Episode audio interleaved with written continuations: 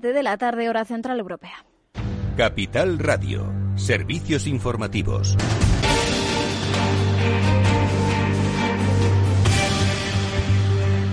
¿Qué tal? Muy buenas tardes. Eh, seguimos pendientes eh, de cómo evolucionan esos resultados de las elecciones en Estados Unidos. La participación, según los resultados preliminares, sería la más alta en 120 años. Además, Joe Biden se ha convertido en el candidato presidencial más votado de la historia de Estados Unidos con 69,7 millones de votos. La última marca era la de su compañero de partido, el expresidente Barack Obama, con 69,4 millones. Pero en todo caso, sigue ese recuento de votos que, según advierten los propios estados, podría alargarse incluso varios días. ¿Cómo está avanzando ese recuento, Pablo Anzola?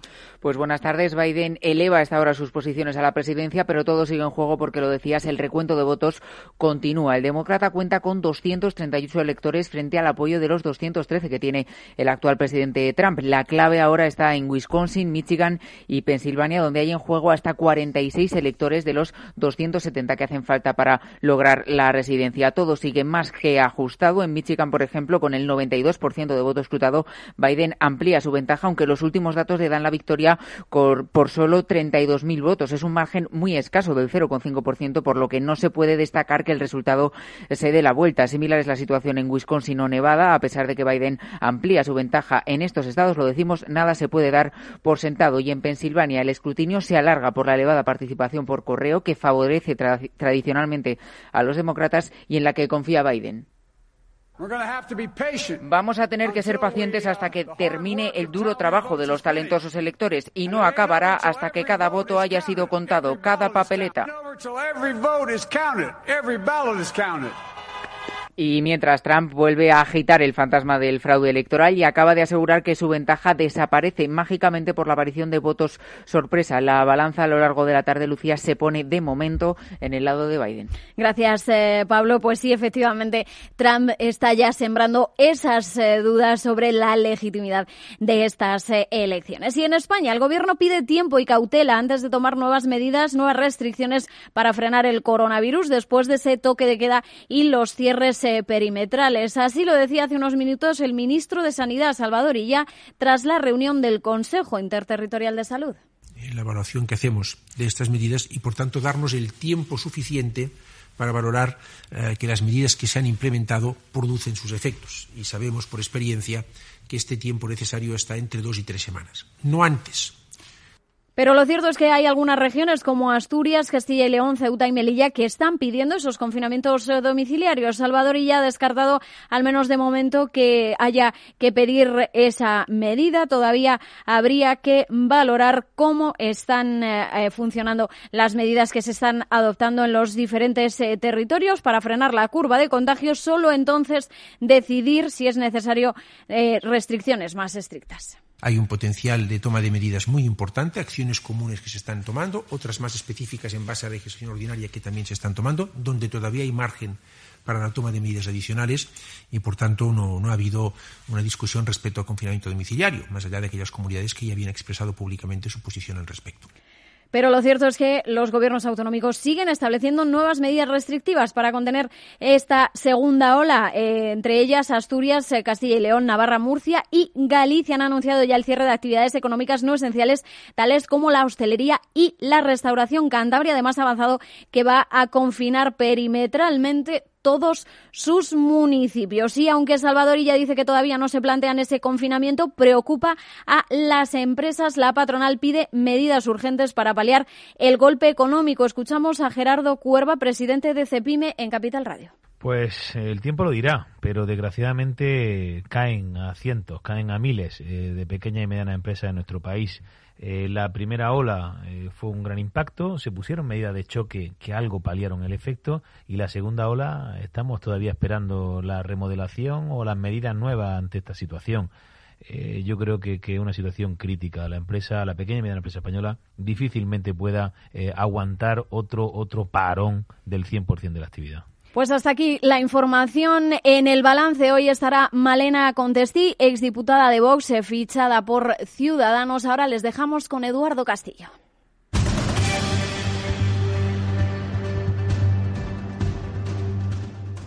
Únete al periódico líder en el sector económico. Suscríbete a El Economista y recíbelo todos los días en tu casa o en tu correo electrónico. Más información en el 902 88 93 93 o en club del suscriptor arroba eleconomista.es.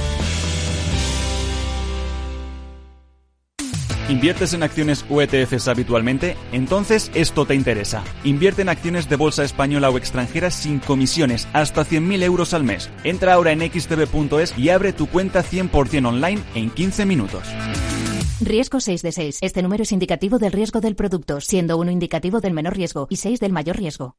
Si estás pensando en comprar una casa, entra en cuchabank.es y accede a nuestra oferta hipotecaria. Cuchabank, el banco de tu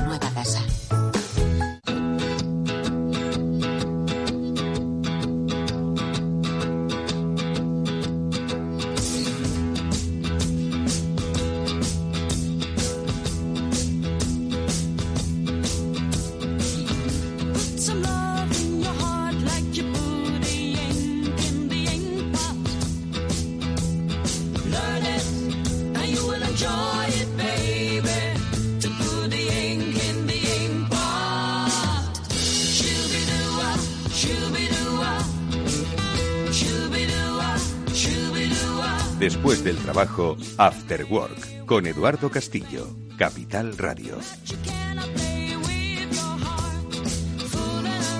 ¿Qué tal amigos? Buenas tardes, bienvenidos un día más al After Work en Capital Radio que ya comienza, bueno, pues dando continuidad a temas de los que hablábamos ayer y que tendrán continuidad sin lugar a dudas mañana pasado y al siguiente y me temo que el resto de nuestras vidas, porque lo que pasa en Estados Unidos, ayer yo me mostraba un poco más escéptico con respecto al impacto que iba a tener, hoy quizás me muestro un poco más certero de que pase lo que pase, va a afectar a nuestras vidas, a nuestra vida económica por lo pronto. Y eso es lo que vamos a tratar de analizar hoy con algunas de nuestras voces que recuperamos para que nos ayude a ver un poco de luz, no ojo, no un poco de futuro, porque eso lo veía Nostradamus y acertada, de vez en cuando. Pero, ¿quién va a ganar las elecciones? Bueno, todo apunta a, pero todavía obviamente no tenemos la certeza.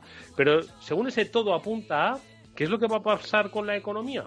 No, pues es algo que le vamos a preguntar enseguida a Javier López Bernardo. Pero luego también tocaremos otros temas que tienen que ver con nuestra vida, con nuestra vida digital especialmente. Y es que luego estará con nosotros nuestro profesor de estas lides, que es José Manuel Vega, que nos ayudará a actualizar un poco el mundo del influencer, ¿no? ¿Quién es, cómo es, cómo ha cambiado, cómo ha evolucionado y si hoy sigue siendo una herramienta tan deseada por muchos y muchas y tan deseada por muchas empresas? Bueno, pues se lo preguntaremos a José Manuel Vega en unos instantes. Y luego cerraremos el programa con un análisis sobre el fraude, el fraude online, y cómo a través de TransUnion han recopilado datos sobre cómo está funcionando eh, pues el fraude en tiempos de pandemia. Con uno de sus responsables, con Honorio Ruiz, hablaremos sobre este informe que acaban de sacar, que habla un poco de cómo en España el fraude ha aumentado y cómo lo han percibido las empresas. Bueno, pues, ¿qué es lo que pasa en Estados Unidos? Pues es un misterio. Lo sabremos enseguida, lo sabremos por lo menos las pistas económicas que nos va a dar su nueva era.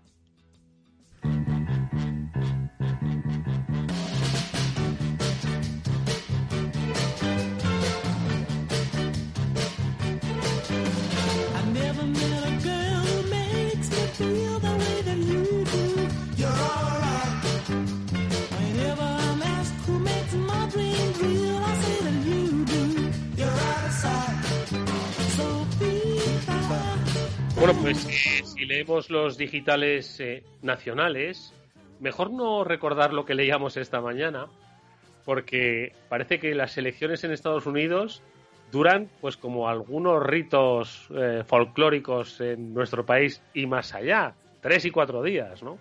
Esta mañana nos despertábamos con posibles victorias, con posibles derrotas, con posibles impugnaciones. Hoy nos vamos a acostar con que la presidencia de los Estados Unidos parece estar más cerca, según los conteos que se van desarrollando, del Partido Demócrata en la representación de Joe Biden más que en la reelección de Donald Trump. Pero bueno, al final, como decimos, eh, todavía falta por decidir eh, algunos votos que lleguen a esa, a esa representación de 270 que otorga la mayoría y que, como digo, bueno, pues lo que suceda va a determinar el devenir económico del país y del mundo en los próximos años. Javier López Bernardo es nuestro experto financiero. Hoy las bolsas, pues entiendo que un poco revueltas, ¿no, Javi? Buenas tardes. Buenas tardes, Eduardo. ¿Qué tal todo? Bueno, pues aquí, pues como te digo, pues esperando a que dentro de un par de semanas sepamos quién va a gobernar el país más rico del mundo, o uno de los países por lo menos más poderosos del mundo. Sí, bueno, efectivamente, como decías, habrá que esperar, ¿no? Yo, yo soy más Es verdad que Pensilvania, que es uno de los estados eh, bisagra, pues habrá que esperar a finales de esta semana, pero yo soy optimista y creo que, tendremos resultados antes, ¿no? Yo creo que, que a Biden, con ganar alguno de los estados pues que ya están sobre la mesa, ¿no? pues, pues le valdría. Y, yo creo que va a ser lo más probable. Yo creo que a finales del día de hoy vamos a ver eh, noticias pues en, Wisconsin, en Michigan y, quizás en Arizona, ¿no? Y yo creo que con eso pues ya Biden, en función de, de, si sale de un sitio en otro, los resultados, pues le darían una ventaja, una ventaja muy cómoda. Oye, de producirse esa victoria, pues un poco por lo que mm, se ha producido quizás esta mañana, un poco la amenaza ¿no? de, impugnar ese resultado, eh, esto al final, bueno, pues entiendo que más allá de lo que uno pueda eh, opinar, pensar o, defender, entiendo que hay herramientas legales que pueden retrasar, ¿no? Pues un poco la, la, confirmación, como ya sucedió en otros, en otros periodos electorales en Estados Unidos, la confirmación sobre el ganador final, ¿no? Entonces, eh, si esto se produjese, Javi, se produjese una impugnación por ambos lados, ¿no? entiendo que la, más cercana y dado el escenario que acabas de describir, ¿no? Pues la proximidad de, Joe Biden a la presidencia, que se produjese por, el, por la parte eh, republicana, eh, ¿qué podría producir? ¿Que se retrasase, como decimos, esa proclamación varias semanas? Bueno, eh, la, verdad es que no, no, lo tengo muy claro, Eduardo, porque tampoco tampoco soy un experto legal de Estados Unidos ni ni, ni, ni cuántos ni, cuántos ni cuántas son las herramientas legales que tiene Trump. Esta mañana pues había voces de todos los colores, ¿no? Diciendo que realmente pues gente desde que tenía muy pocas a que tenía muchas, ¿no? Yo creo que eso tendremos que esperar y verlo. En cualquier caso, aunque haya no impugnación eh, y gane Biden, quedan dos meses hasta la hasta la inauguración en enero, ¿no? Hasta mediados de enero.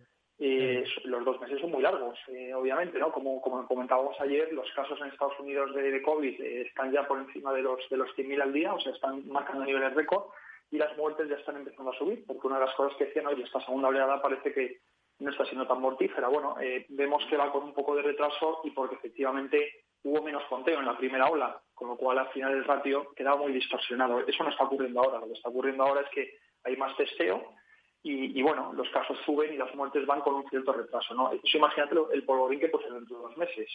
O sea que Javi, a ti tu principal, perdona, tu principal preocupación ahora mismo eh, con respecto al futuro de Estados Unidos, en manos de uno o en manos de otro, estaría en la gestión de la pandemia, más que en, en, bueno, tomar las riendas de los grandes retos económicos que, como ayer comentamos, bueno, pues están en muchos frentes, ¿no? Pero tu principal punto sería la gestión ahora mismo de, de la pandemia en Estados Unidos. A corto plazo, sí, como, me preguntabas un poco por los desafíos legales que puede tener Biden y, que le impugnen, pues esto entiendo que es un tema de corto plazo, dos, tres meses, ¿no? A partir de ahí sería otra cosa. Claro, a partir de ahí, entonces lo que se abre no es el tema de, quién ha ganado eh, las, elecciones presidenciales, sino de quién ha ganado el Senado. Y hay parte también que tenemos pues una, una, clara respuesta a que el Senado pues, lo han ganado los republicanos. Eh, ha sido, los demócratas en general han tenido un han tenido un performance muy malo, tanto en las tres carreras, vamos, en el Congreso, en el Senado y en las presidenciales, ¿no? Y el Senado parece que se va a quedar del, bando republicano, ¿no? Entonces, una de las cosas que hemos aprendido, eh, incluso los que no somos políticos y no entendemos muy bien cómo funciona el sistema político americano, pero una de las cosas que hemos aprendido los últimos tres meses es que el Senado tiene un poder descomunal y que puede básicamente pues eh, pues hacer pues que se queden en agua de borrajas pues todas las todas las iniciativas del presidente, ¿no? Eh, entonces, a, largo plazo es el mayor riesgo que ve en Estados Unidos. Veo, además un Senado republicano que va a seguir con la misma tónica que ha habido en los últimos cuatro meses. El, Senado republicano, básicamente, en cuanto en marzo obtuvieron el rescate para, para todas las grandes corporaciones y dieron unas ayudas, ellos ya se dieron por, satisfechos eh, y, han sido eh, han, sido el principal obstáculo a que no haya habido nuevas rondas de ayudas en Estados Unidos desde el 1 de agosto. O sea, el, problema no ha sido ni el Tesoro, ni Trump, ni los demócratas, ¿no? Ha sido el Senado republicano, pues que, que, que de acuerdo a muchos analistas americanos incluso ya tenían amortizado el propio Trump y ellos jugaban pues con sus propias mecánicas de otros tiempos. El Senado al final pues pueden estar muchísimos años ahí en el cargo no y ellos ya estaban pensando pues en pues en, dentro de dos o cuatro años no mm. entonces es, es, es, difícil no yo yo veo un, yo veo ahora mismo pues un mandato de Biden no en el que pues eh, sus medidas económicas pues que si ahora si quieres las comentamos brevemente cuáles serán las principales no mm. eh, pues, pues, lo van a tener muy difícil de, de poder de poder desarrollarse. Eso no quita para que efectivamente el presidente con independencia del Senado no pues el tema de la pandemia a medio plazo lo, controle de una forma mucho mejor. Eso no me cabe la menor duda de que, de que, de que va a ser así, porque ahí no pasas a través del Senado. Y que luego, como comentábamos ayer, las relaciones internacionales, ¿no? Pues con los, aliados tradicionales de Estados Unidos, eso también mejore. ¿De acuerdo? Esas son cosas que están al alcance del presidente y de lo que, lo que quiere hacer, ¿no? Pero el, tema económico de las medidas potentes y de volver a ver grandes paquetes de ayudas de, dos billones de dólares, y eso, yo creo que eso va a tener que esperar bastante, a menos que la economía otra vez no volviese a una situación de, pues de drama, ¿no? Es curioso, ¿eh? Y ahora comentamos, ¿no? Como, como cuáles son un poco esos retos económicos en el caso de que Biden se haga finalmente con la, con la presidencia, ¿no? Eh, pero efectivamente, esos, esos grandes eh, paquetes de, de, ayudas, ¿no? de, cheque directamente dado al ciudadano, que aquí serían un poco considerados políticas de, económicas de izquierdas o, por decirlo así, más, más de una línea de pensamiento keynesiana, ¿no? Eh, en otros lados, pues, eh, eh, en fin, parece que ese argumento en los Estados Unidos no sirve, ¿no? No hay políticas económicas de izquierdas ni de derechas, sino más, más expansivas o menos expansivas, no sabría cómo decirlo, y que tampoco tienen atribución al republicanismo ni al, ni al lado demócrata, ¿no? Bueno, cuando viene unas crisis, pues como dice la gente, todos, todos, todos son keynesianos, ¿no? Eh, el problema es ese espíritu keynesiano cuánto te aguanta, ¿no? Si te aguanta los dos, las dos primeras semanas en donde estás aterrado del miedo y no sabes qué hacer, pues si realmente aguantar dos años, ¿no? Entonces, desde ese punto de vista, eh, desde un punto de vista de más de medio plazo, ¿no? Sí que hay grandes diferencias entre los partidos republicanos y demócratas, ¿no? Los republicanos en, en estas dos últimas crisis, en la del 2009 y en la de, y en la de ahora del COVID, eh, siempre han siempre han tendido a, recortar las ayudas mucho antes ¿no? de lo que pues de, lo que te está diciendo la economía en qué punto está el ciclo no pues si miras un poco la inflación niveles de paro etcétera no pero sí que hay diferencias no y yo creo que además los, los, los republicanos durante los primeros meses van a ser particularmente obstruccionistas. Es es mi opinión, ¿no? Eh, luego, bueno, pues eh, los, demócratas me imagino que ahora, eh, si gana Biden finalmente, pues intentarán aprobar un plan de ayudas para todos, para todas las finanzas de, cada uno de los estados, que son bastante dedicados. Ya sabéis, pues que los presupuestos van diferentes de los presupuestos del gobierno federal, ¿no? Y, eso y ese ha sido precisamente uno de los puntos más contenciosos entre las negociaciones de los, de los dos partidos, ¿no? Pues si había que ayudar a los estados o no, ¿no? Los republicanos decían pues que había ya muchos estados demócratas que, que venían de situaciones delicadas, especialmente pues eh, por el lado de las pensiones y que ellos y que habían utilizado un poco el COVID como excusa para rescatarlos, ¿no? Y ese, y ese era uno de mm. los, de los puntos más contenciosos y que lo va a volver a ser en, febrero, ¿no? Eh, recordemos que aquí al final los, los estados eh, bueno, tienen la responsabilidad de contratar a muchos servicios básicos y esenciales, ¿no? Como pues la policía, los bomberos, eh, esta parte de la sanidad, educación, ¿no? Entonces son servicios que no son eh, tirar el dinero porque sí, ¿no? Es mantener gente empleada, ¿no? Eh, y es un poco como lo ve Eduardo, vamos. Mm. Oye, Javi, y decías, Joe Biden, entiendo que en su, en su campaña, bueno, pues habló de proyectos o de estrategias eh, económicas. Hay algunas que a ti particularmente, bueno, pues no es que te hayan llamado la atención, sino que son, creo que las destacables, independientemente de que luego las pueda llevar a cabo, ¿no? Quiere decir que al final la razonabilidad no tiene que estar reñida, ¿no? Con el, con, el, la confrontación política, ¿no? Entonces, más allá del Senado, ¿no? De lo que pueda suceder, ¿cuáles eran esas puntas de lanza económicas del, de los demócratas? Eran, eran todas políticas. Si, si, si mirases un poco las cifras desde arriba de, qué implicarían estas medidas para el déficit público americano, ¿no? verías que las políticas de Trump y de Biden eran muy similares a nivel de resultados, a nivel de déficit, ¿no?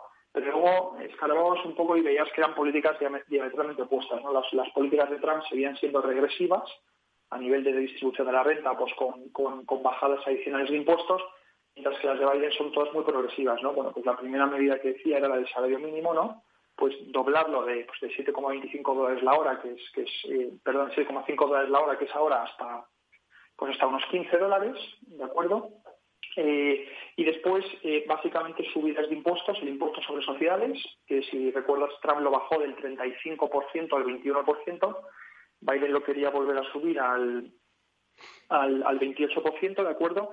Luego algunos otros impuestos, pues que las empresas eh, pagan las filiales, si una empresa americana tiene filiales en el extranjero, pues las maneras de tributar son un poco diferentes. Ahí tenía un impuesto mínimo del 10,5%, subirlo al 21%, que eran también una subida bastante considerable. Luego quería subir el, tramo más alto del impuesto sobre, sobre la renta, del 37 al 40 aproximadamente, y luego también quería subir el impuesto de las ganancias de capital y de los dividendos, que ahora mismo está en torno a un 20% y lo quería duplicar a un, a un 40%. ¿no?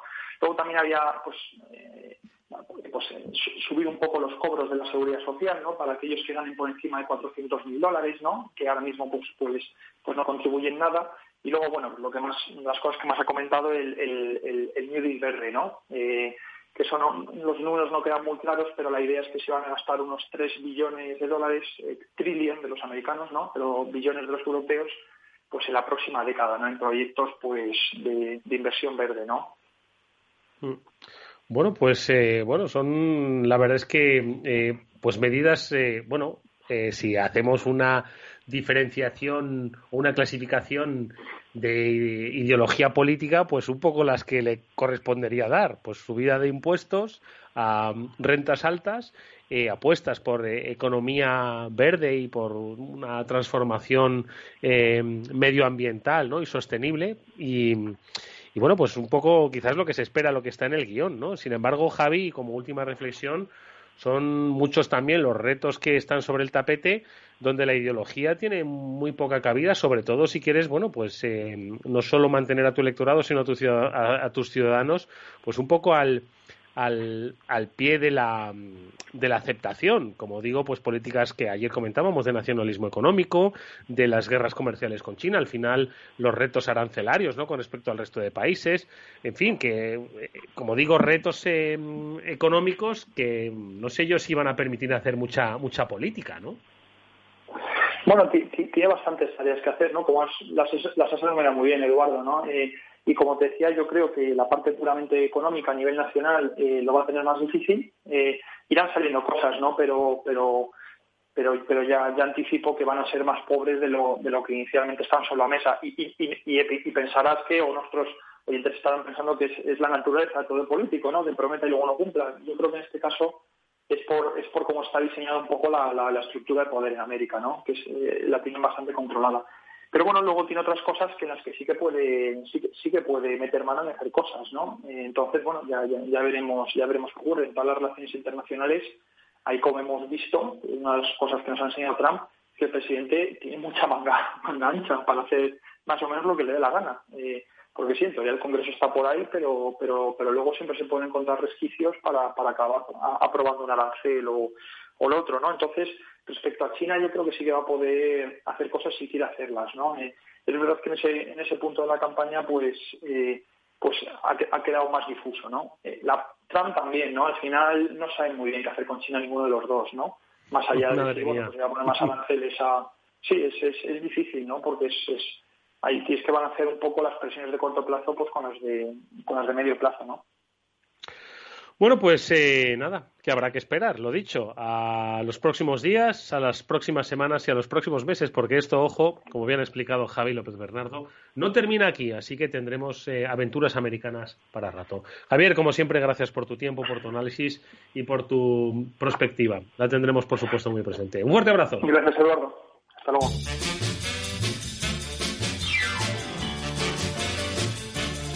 After Work con Eduardo Castillo. Madre mía, si algo caracterizó a la pasada presidencia de Donald Trump es que fue un presidente que no solo usaba Twitter, pues todos los han utilizado, ¿no? Obama también.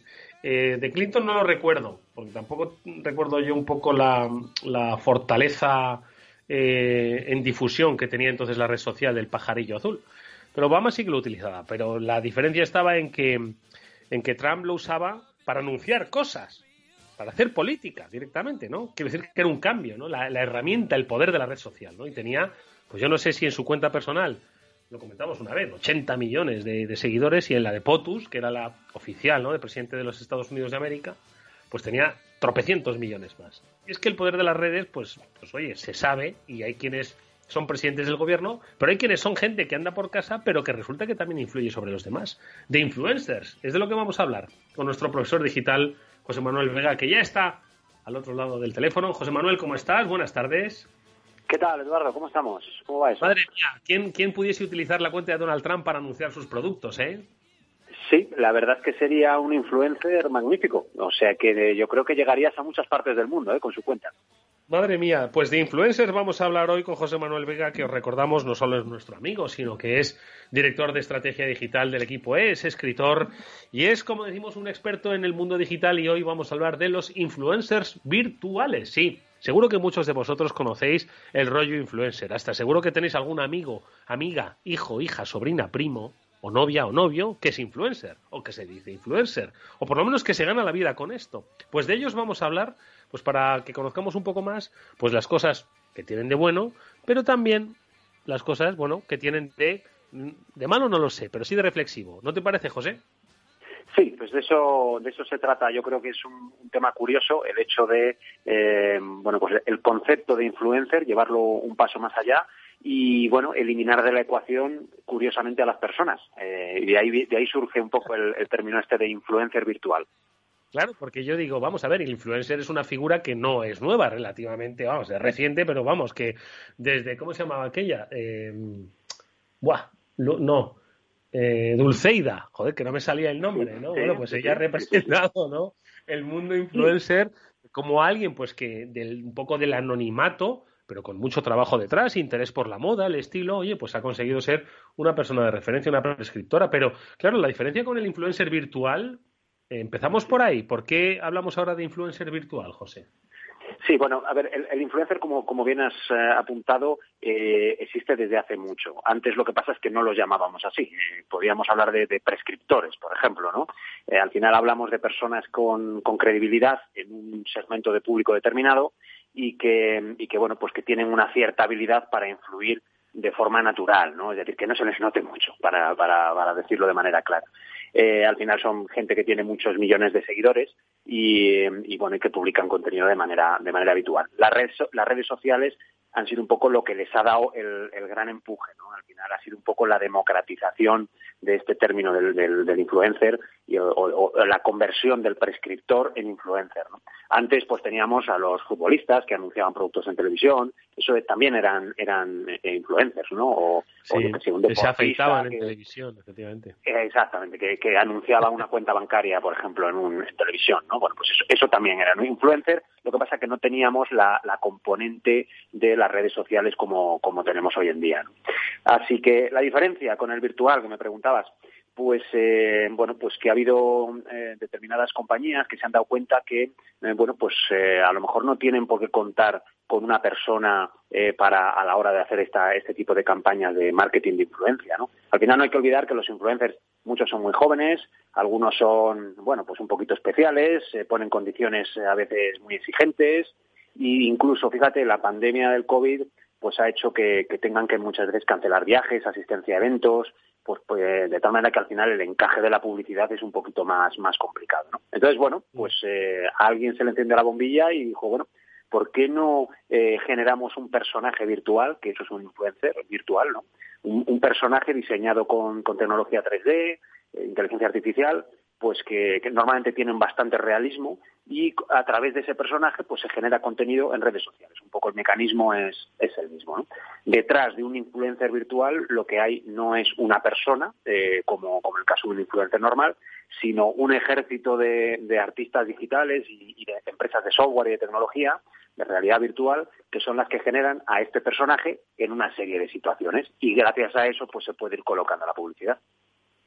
¿Y por qué has dicho que eh, a veces tienen condiciones difíciles de cumplir? ¿Estamos hablando de caché o de qué estamos hablando? Porque, bueno, yo entiendo que tú quieras coger a, pues a un actor, pues eh, al actor de moda, bueno, pues eh, ojo, esto es mercado, ¿no? Pues cuanta más demanda y más moda, pues más, más interés, ¿no? Entonces, yo lo entiendo, pero, pero ¿qué otras condiciones son difíciles de cumplir? Porque al final, oye, quiero decir, de toda la vida pues ha habido prescriptores caros y otros menos caros, ¿no? Entonces, en este caso, ¿por qué? Sí, pero, a ver, hay, hay los influencers al final eh, no dejan de ser celebrities en el ámbito de Internet, es gente que ha tenido un éxito potente normalmente, que tienen eh, centenares de miles o millones de seguidores en, la red social de turno, eh, YouTube, Instagram, etcétera, etcétera, eh, y que a veces, bueno, pues, pues oye, todos salimos por ahí, nos tomamos una copa de más y a lo mejor lo que ponemos en el siguiente tuit, pues no es muy conveniente, ¿no? Si en el tuit anterior lo que se está anunciando es mi marca, pues a lo mejor mm, pues se puede se puede juntar un, un tuit patrocinado en el que se habla, por ejemplo, de, mis productos y en el siguiente a lo mejor es un, un exabrupto bueno, que puede no venir mucho a cuento, ¿no? Esto es una cosa que ha pasado, meteduras de pata de youtubers y de, y de, todo tipo de influencers, ¿no? Em, a lo mejor también eh, este celebrity de turno, sobre todo, como decía antes, en muchos casos es gente muy joven y bueno, pues, eh, pues a lo mejor pues quiero tal hotel o quiero viajar en primera o quiero ir a las fotos, no me vale que las haga aquí, las quiero hacer en determinado en determinada playa. Bueno, pues este tipo de exigencias que obviamente un personaje virtual pues eh, pues no no no, no, hace este tipo de exigencias, ¿no? Ni siente ni padece, pero entonces estamos hablando de pues crear un, un, un ser digital, un ser virtual que puede llegar a ser eh, un influencer, es decir, alguien que no tiene vida, no, no es humano, puede llegar a ser un prescriptor. Eh, exactamente, ahí está, ahí está un poquito la, gracia. Al final se trata de generar un personaje, un personaje en 3D, eh, tecnología 3D y, realidad virtual, que normalmente se da de alta en las redes más habituales. Hablamos de principalmente Instagram, YouTube y TikTok, que ahora mismo son las tres, los tres grandes, ¿no? también Twitter o incluso plataformas musicales como pueda ser Spotify o, Apple Music. Y bueno, pues al final estos personajes en 3D muy realistas, ¿eh? lo habitual es que sean muy, muy realistas, eh, bueno, pues se presentan en escenarios reales, en lo que podría ser su supuesta casa, eh, pero también en la calle, en eventos, posando con amigos, incluso acompañados de personajes reales. Aquí es un poco donde, donde entra el, ascenso en el caché, ¿no? Al final, su caché, el, caché de este personaje virtual aumenta cuando en la imagen posa con, celebrities reales, ¿no? Hay casos de, de posar con deportistas, con cantantes, con actores, entonces que sale el cantante de turno y al lado el personaje virtual ahí abrazado, ¿no? Entonces ahí está un poco también el arte de la, de la empresa de desarrollo que, de, tecnología 3D que está, que está, detrás de ellos. Sé que suena raro, ¿no? Es decir, que pueda aparecer, eh, pues no sé qué decirte, eh, las Kardashian y al lado un personaje virtual, pero esto es así, es, es real. Entonces hablamos de, de, cuentas con centenares de miles de, seguidores, incluso millones de seguidores. Oye, y eh, y, pero vamos a ver, o sea, eh, yo es que de momento todavía, es que todavía, todavía, todavía no me he topado, bueno, creo no haberme topado con un influencer virtual, pero, pero los hay, o, los hay muchos todavía. Luego, contaré algunos ejemplos de, de, todos ellos, que además lo curioso, lo curioso y algunas cuentas para que los, los oyentes puedan, puedan seguirlas. Eh, lo curioso de esto es que además son personajes que a los que le desarrollan una cierta una cierta personalidad, ¿no? combinan eh, contenido más o menos banal, eh, estamos hablando pues eso de selfies, poses más o menos banales, con incluso actividades culturales. Al final ten en cuenta que detrás de esto hay una empresa de desarrollo, una empresa de marketing, que dice, bueno, ¿a quién vamos a dirigir, a qué público objetivo vamos a dirigir eh, este personaje, ¿no? Bueno, pues vamos a dirigir, eh, bueno, pues para mujeres, adolescentes hasta los 30 años, para vender determinado tipo de productos, que son los que más encajan, ¿no? Y a, partir de ahí se genera una personalidad de este, de este personaje, ¿no? Entonces, pues ya no solo puedes ver imágenes de este, del personaje virtual en un museo, por ejemplo, sino que también les puedes ver que se posicionan de manera significativa pues en campañas como puede ser el Me Too o el Black Lives Matter y, digamos forma parte todo esto de la estrategia de posicionamiento del, del, personaje, ¿no? Para encajar mejor con ese público objetivo para el que van diseñadas las campañas. Madre mía, madre mía. Y al final, Claro, eh, ¿quién es el dueño en realidad de este influencer? Eh, ¿La empresa o alguien que crea a un influencer? No sé, ¿cómo? A ver, ¿cómo va esto? Lo que, hay, lo que hay detrás al final es una agencia de marketing eh, que factura por la publicidad que, que, está, que se está colocando en los, en los contenidos que va publicando el, personaje, ¿no? Es ese, digamos, quien, quien está detrás de todo esto. Y aquí es, digamos, mercantilismo puro, quiero decir. Ya no hay una persona que pueda tener unos intereses reales, de ahí lo que hablábamos antes de la diferencia con un personaje real. Eh, bueno, pues yo puedo estar anunciando algo y, ese, y, el, personaje real, el, el, influencer real, pues a lo mejor puede tener unas ideas que no vayan mucho eh, con mi marca, ¿no? En este caso no, todo esto está completamente diseñado un poco hacia, determinadas, hacia determinadas marcas, ¿no? También incluso, fíjate, se reorienta eh, hacia qué canales, hacia qué redes sociales continuar publicando contenido en función de ese público objetivo, ¿no? Y se ha visto que muchos de estos influencers son seguidos por gente joven y a la gente joven le encaja muy bien pues la música pop, por ejemplo, los videojuegos. Entonces, bueno, pues algunos de los influencers que, que te voy a presentar ahora influencers virtuales, pues por ejemplo también sacan canciones, eh, sacan música en, en, en, Spotify, vídeos musicales que tienen millones de reproducciones. O sea que siempre se va pensando un poco en ese público objetivo y que ese personaje generado artificialmente, bueno, pues encaje lo mejor posible en el público al que va dirigido.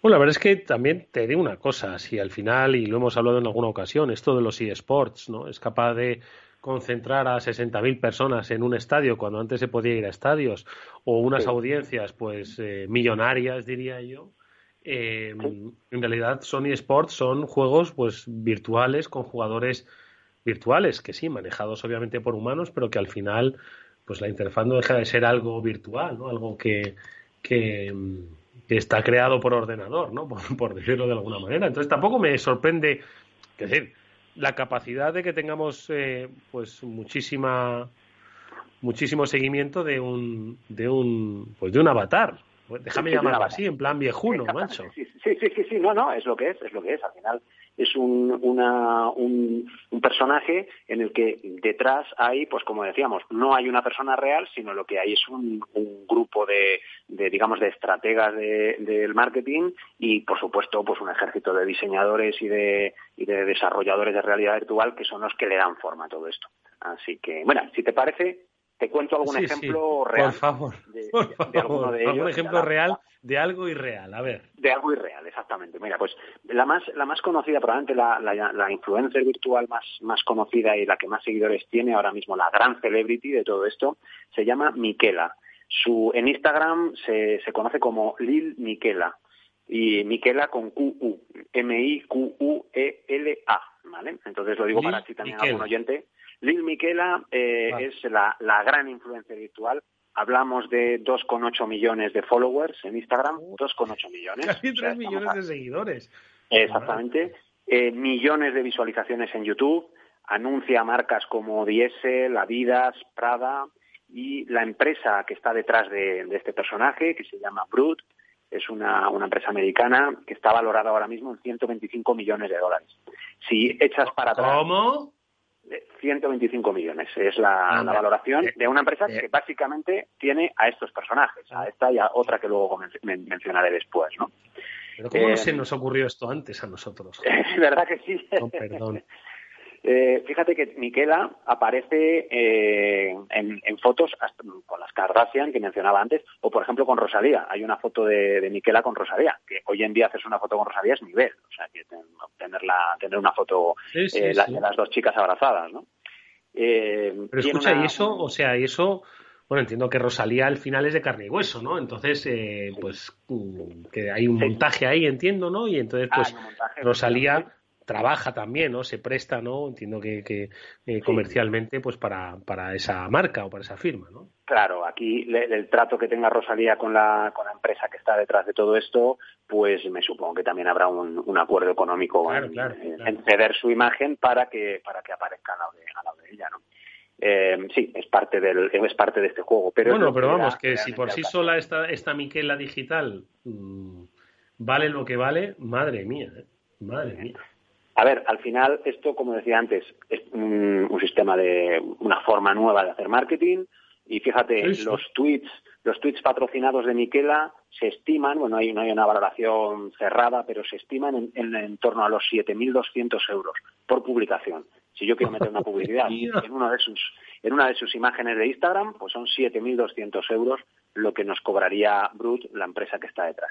La estimación de ingresos publicitarios anuales de Miquela es de 10 millones, 10 millones de euros, lo que se estima que, que factura Miquela al final del año. ¿Cómo lo ves? Pues que cómo no se nos ha ocurrido a nosotros, me cachis en la mar. Sí, sí, sí, sí, sí. Pues, pues, así estamos.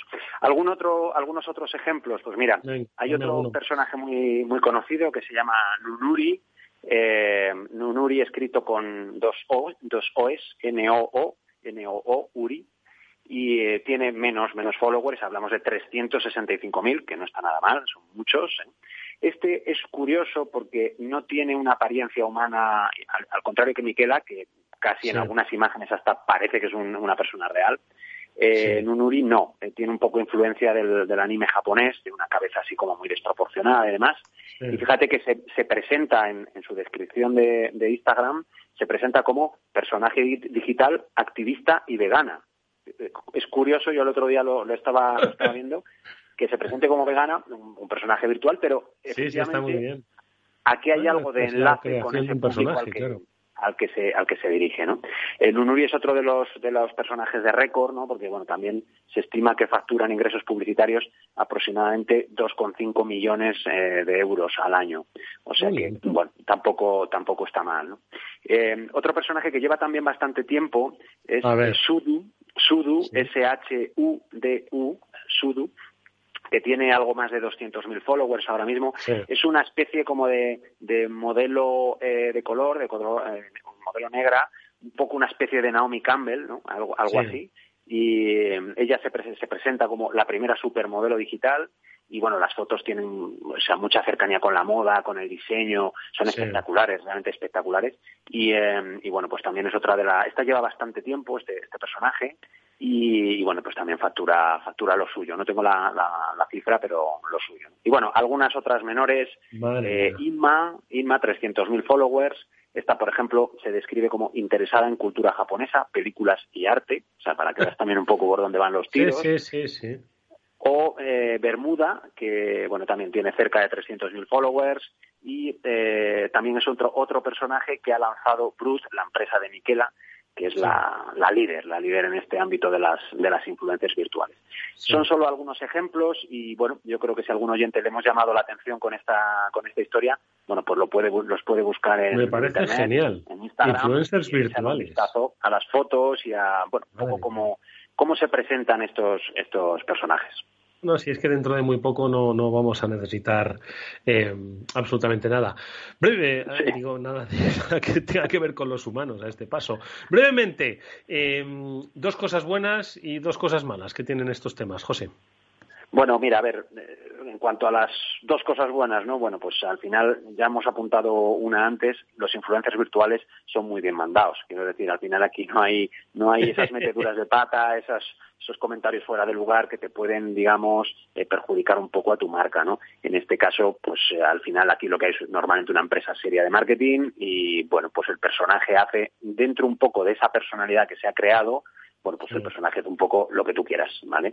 Entonces la, la, agencia, la agencia pues normalmente lo gestiona bien y no, no habrá asociaciones raras de tu marca con, con bueno, pues eso, esas, esos comentarios fuera del lugar de los que hablábamos antes. Sí. Y luego también hay otra, otra ventaja y es que hace unos años desarrollar este tipo de contenido de realidad virtual era muy complejo y muy costoso. Caro y, y, ya, y claro, tenías que echar tiempo, efectivamente. Claro, o sea, se ha abaratado muchísimo de tal manera que ahora mismo el, el desarrollo es mmm, relativamente rápido y por tanto pues no hace falta que pase mucho tiempo pues para lanzar tu, tu imagen con tu campaña y, bueno digamos que los este tipo de personajes pues pueden estar publicando prácticamente todos los días. Eh, no necesitan sí. eso demasiado desarrollo. Sí, sí, no, eh, no duermen si no hace falta Exactamente, y si no, no duermen por estas cantidades, ¿no? Por 7.200 euros por tweet, pues, no, pues si no hay que dormir, no se duerme.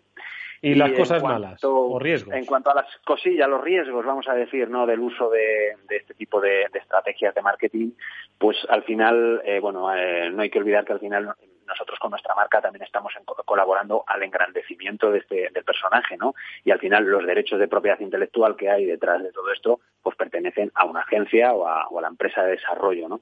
Así que, así que bueno, pues por ahí eh, nosotros un poco estamos perdiendo también un poco esos, esos derechos que se pudieran generar, ¿no? También hay que dejar claro de cara a los usuarios que estamos hablando de un personaje virtual, igual que cuando se anuncia un tweet o, un, o una publicación de Instagram, ¿no? Que eso es un es patrocinado, pues también hay que dejar un poco claro que eh, estamos hablando de un personaje que no es real. No, sea que te vayas a enamorar de un personaje virtual, hombre. Exactamente. Y luego también hay otro otro otro tema que me ha parecido curioso, ¿no? Y es que hay que intentar eh, trabajar con personajes que no tengan vamos a decir, parecidos razonables con, con personas de, de, de, carne y hueso, ¿no?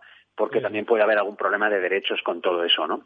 Eh, ha habido ya algún caso de, alguna denuncia, de, bueno, esto es parecido razonable que, que ese personaje que estáis explotando se parece mucho a eh, determinado actor o determinada actriz o deportista. Ya te digo yo que algún doble seguro que tiene en el mundo ese personaje. Exacto, exacto, exacto. Así que, así que bueno, oye, interesantísimo, ¿eh? interesantísimo el tema de los influencers virtuales. Vamos a recordar algunos de ellos que nos ha trasladado Miquela, Nonouri, Sud Inma, Inma.gram, si queréis eh, seguirla, o Bermuda. Bueno, pues eh, buscadlo. Eh, Instagramers, eh, eh, o sea, influencers, sí, sí, claro, Instagramers virtuales. Me encanta, es la lección que hoy nos ha traído José Manuel Vega, el director de estrategia digital del equipo E. José, que muchas gracias por esta lección, me ha encantado, que lo sepas. Voy a, voy a echar un vistacito, sí, sí, sí. Muy bien, bueno, pues cotillea un poquito con, en estos personajes, yo creo que es, que es interesante que lo vean, oigan los oyentes también. Yo publicaré sobre ellos todos los enlaces a todos estos personajes, pues probablemente mañana ya en mi, en mi página web, así que si alguien no se ha quedado, como son nombres un poco raros, no se ha quedado con ellos o no tiene para apuntar porque le pillamos ahí en el coche, pues mañana en mi, en mi web, josemanuelvega.com, pues ahí están disponibles para que lo puedan, para que los puedan. Pues en josemanuelvega.com lo tendréis, amigos míos. Gracias, José, cuídate mucho. Igualmente, un abrazo, Eduardo.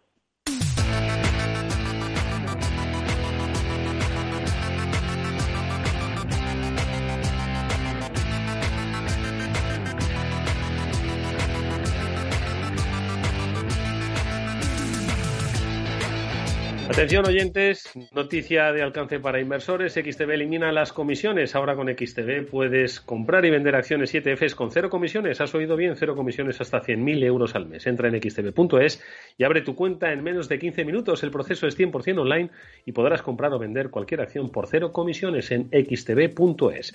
Riesgo 6 de 6. Este número es indicativo del riesgo del producto, siendo 1 indicativo del menor riesgo y 6 del mayor riesgo.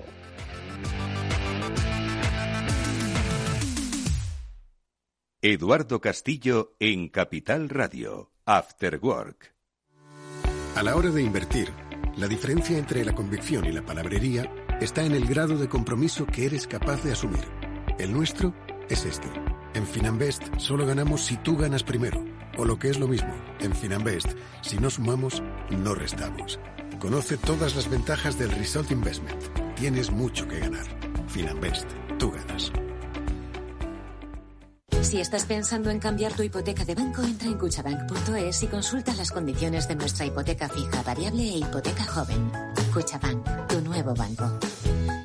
Cada vez son más numerosas las empresas que reconocen haber sufrido un incidente de ciberseguridad. Cualquier superficie de trabajo puede ser objeto de un ataque, desde un dispositivo móvil hasta el almacenamiento en la nube. En McAfee protegemos los datos de su negocio de manera unificada, de extremo a extremo, desde cualquier lugar, dispositivo o aplicación. Con un solo clic puede convertir su entorno de trabajo en un entorno seguro. En McAfee protegemos lo más importante para su empresa, desde el dispositivo hasta la nube. After Work Quizás el mejor momento del día. ¿Cómo evoluciona el fraude? Bueno, pues es algo que se han preguntado desde TransUnion y con los resultados obtenidos han elaborado un interesantísimo informe que vamos a compartir con la ayuda de Honorio Ruiz, que es el director de desarrollo de negocio de TransUnion. Con ellos vamos a ver si esta pandemia ha influido en la comisión de estos fraudes y cómo las empresas, bueno, pues afrontan estos nuevos tiempos. Honorio, ¿qué tal? Muy buenas tardes. Hola, muy buenas tardes. Oye, conclusión principal es que la COVID-19 ha marcado nuestra vida. Yo no sé si habéis percibido si esto ha impactado, porque habéis hablado con empresas, pues en la comisión de fraude y un poco pues os da pistas sobre la evolución que, eh, va a tener, bueno, pues esto y que va a impactar obviamente en las empresas. ¿Cómo lo habéis visto? Pues lo hemos visto como, como yo creo que los oyentes y tú mismo podemos imaginar, pues efectivamente la línea que tú estás indicando. Efectivamente la, la COVID-19 ha supuesto un antes y un después. Los consumidores nos hemos vuelto mucho más eh, abiertos a la hora de, de intercambiar nuestros datos. Hemos acudido de forma masiva a la compra de bienes y servicios a través de las vías online y esto lógicamente supone una merma en cuanto a la seguridad, en cuanto a las garantías que nuestra personalidad puede ofrecer en el mercado y ha sido objeto de ataque por parte de estafadores profesionales pues en mucha más medida. Realmente TransUnion ha realizado un estudio durante los meses de julio y septiembre de este año en colaboración con The Economist, la unidad de inteligencia de The Economist, el diario norteamericano, indica precisamente eso. Se ha entrevistado a más de 1.600 ejecutivos en, en 12 economías del mundo, europeas, americanas, asiáticas, y los resultados son tremendamente parecidos. Quizá en España todavía será un poquito más grave, pero realmente mm, a lo que vamos es que las empresas, todas ellas, han cambiado su forma de interactuar con clientes y también con proveedores, y por supuesto aquí se han producido brechas en cuanto a la confianza que las empresas y los consumidores podemos tener entre nosotros. El tema de la identidad es un tema clave, crítico, y una vez que solucionemos los problemas de la identidad, yo creo que buena parte del fraude se irá paulatinamente solucionando. Pero por el momento todavía no lo tenemos resuelto. Eh, la identidad, Honorio, te refieres a que hay suplantación de identidad, que es una de las principales preocupaciones que hay en este sentido. ¿Es lo que os han trasladado las empresas? Así es, así es. La suplantación de identidad es un tema en el que tenemos que luchar eh, claro, estamos en un entorno, hablando nosotros en España, en un entorno europeo occidental, y nos damos cuenta de la suerte que es tener un documento nacional de identidad o un pasaporte en vigor para todos nosotros, en que se agiliza la acreditación y la generación de confianza entre los consumidores y las empresas. Pero realmente son muy pocos los países que tenemos identificadores nacionales de identidad, solamente 70 en el mundo. Hay un mandato de Naciones Unidas para conseguir que en 2030 la mayor parte de la gente de este, de este mundo tengamos una identificación digital o no, al final será digital. Hoy en día hay más de mil millones de personas que no tienen ningún tipo de identificación. Eso supone para ellos una merma en cuanto a seguridad, en cuanto a garantías en cuanto a posibilidades de negocio y de obtención de créditos impresionante. Y empresas como TransUnion lo que trata desde luego es agilizar la identificación de las personas y de las empresas y hacer que las transacciones en, el mercado sean mucho más seguras y mucho más fiables. Hoy en día sabemos que hay montones de problemas, no hay documentos de identidad, eh, exigimos todos por nuestra parte los consumidores que las transacciones digitales sean suaves, que no generen ningún tipo de trastorno. Esto realmente, si queremos que sea así, exige que tengamos que llevar adelante una serie de, medidas, una serie de cumplimientos normativos que faciliten nuestra, nuestra identificación. Y en esa línea yo creo que está TransUnion y está, yo creo, el mundo en el que nos movemos, de tratar de obtener medidas rápidas y ágiles que garanticen nuestra, nuestra identidad. Mm, si hay una palabra que ha destacado en, el informe que, que eh, he consultado es el concepto de biometría, ¿no? Que hay una eh, convergencia de opiniones, ¿no? En el que va a ser bueno uno de los sistemas pues más utilizados para, para pagar en los próximos años. Ya lo estamos utilizando para la identificación de nuestros dispositivos. Hoy ya la biometría forma parte, de momento, la, la, temperatura corporal ¿no? para, para el acceso a determinados sitios. Entiendo que van por aquí los tiros, ¿no, Norio? Así es, así es. Van por ahí, como tú dices. La biometría, digamos que son varios conceptos. Está el reconocimiento facial, como el, más claro del que más se habla. También mm. está el reconocimiento por voz y, por supuesto, el de las huellas dactilares. Pero vamos en esta línea. Es curioso que en el informe lo que detectamos es la sensibilidad que muchos pensamos que tiene el consumidor, sobre todo el occidental, a la hora de intercambiar sus datos personales y que, desde luego, sabemos que en Europa y en Estados Unidos, en el mundo occidental principalmente, hay unos principios básicos de escrupulosos cumplimientos normativos para saber qué se hace con nuestros datos y para qué se utilizan, bueno, pues realmente los consumidores no están en absoluto preocupados, no desde luego en, el rango que nosotros pensábamos. Hay una bastante confianza en el uso que se hacen de esos datos por parte de las autoridades, también por parte de las empresas, lo cual demuestra lógicamente cómo están funcionando los supervisores y los reguladores económicos en este ámbito de tanta sensibilidad. Pero claro, cuando estamos hablando de que se va a garantizar y se va a resolver nuestra identidad en base a la biometría, tenemos que ser conscientes de que buena parte de nuestra identidad pues tendrá que ser compartida con esos reguladores públicos y con otras empresas. Y aquí lo que vemos es que esto no genera, no genera ningún tipo de tensión ni de rechazo por parte de los consumidores. Es desde luego una excelente noticia. Mm. Hay otro de los aspectos, hablabas tú, ¿no? Del, DNI, ¿no? Eh, muchos yo creo que, todavía tienen un, DNI que no saben si es digital o no, lo ven muy moderno, pero no saben si es digital. También el, análisis, el, informe, habla de una identificación digital, ¿no? Un sistema nacional de identificación digital que yo no sé eh, si en España estamos trabajando en la dirección correcta en ese sentido, Norio, para, pues eso, eh, pues la autenticación pues de los procesos, ya no solo eh, burocráticos, administrativos, sino de los procesos de compra, de, las, de la verificación en los bancos, en los, en los sitios de comercio seguro, no lo sé. Bueno, la verdad es que yo creo que las autoridades públicas en España han hecho una labor encomiable en estos años y yo creo que hemos sido de los pioneros en Europa en avanzar en el ámbito de la identidad digital.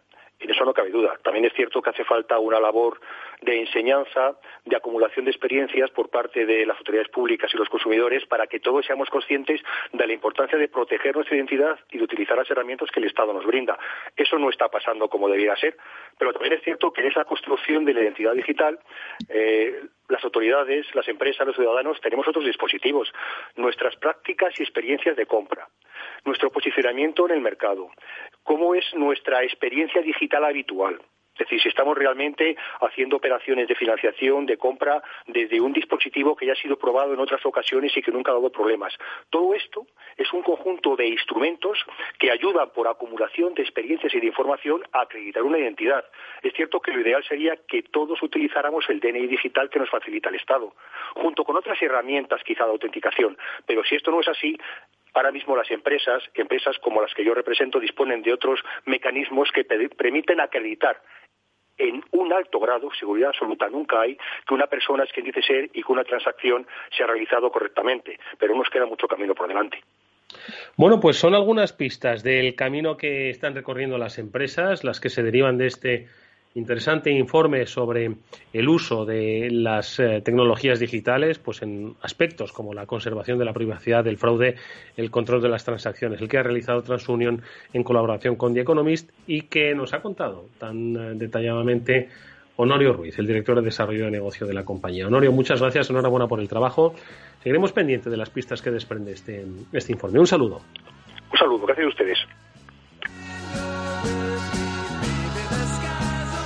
Bueno, pues eh, amigos, nos vamos. Nos vamos a acostar dentro de un ratillo, como ayer, sin saber quién es el presidente de los Estados Unidos. Eh, la verdad es que es difícil comprender eh, cómo funciona exactamente la política, la política en general y la estadounidense en particular. El peso del Congreso, el peso del Senado, el propio peso del presidente de los Estados Unidos. Bueno, pues escuchad la sintonía de esta emisora que vais a encontrar, estoy seguro, respuestas a todas esas dudas. Nosotros la hemos intentado aproximar por la vía de la economía la política, cuanto menos nos metamos, mejor, menos contaminados salimos.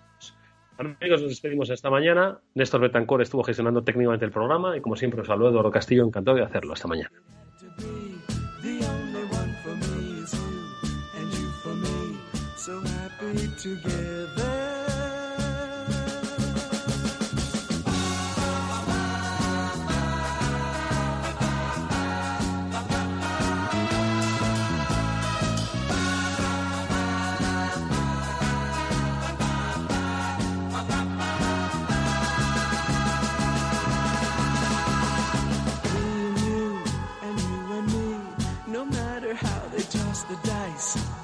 To be.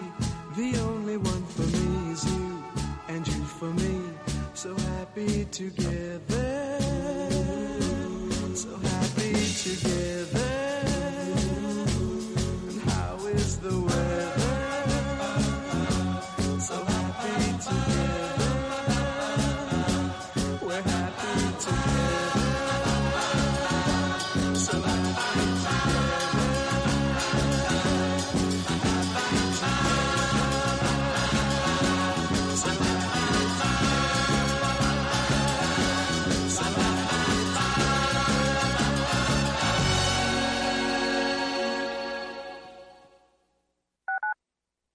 Capital Radio Madrid 105.7 en Metro de Madrid llevamos más de 100 años observando cada mirada y ahora que solo te vemos los ojos, queremos ver que te sientes seguro. Por eso, desinfectamos diariamente nuestros trenes e instalaciones. Contamos con un sistema automático de control de acceso y aplicamos la apertura automática de puertas. En Metro, miramos por ti. Metro de Madrid, Comunidad de Madrid. Inversión inmobiliaria acompaña al mercado inmobiliario en este nuevo ciclo. Todos los jueves de 10.30 a 13 horas, el inversor encontrará las claves para realizar su mejor inversión. La mañana de los jueves en Capital Radio tomamos el pulso al sector inmobiliario. Noticias, análisis de mercado y debates donde los protagonistas del sector podrán contar en primera persona los retos a los que se enfrenta el ladrillo. Inversión inmobiliaria pone la voz al sector inmobiliario. Aquí, en Capital Radio.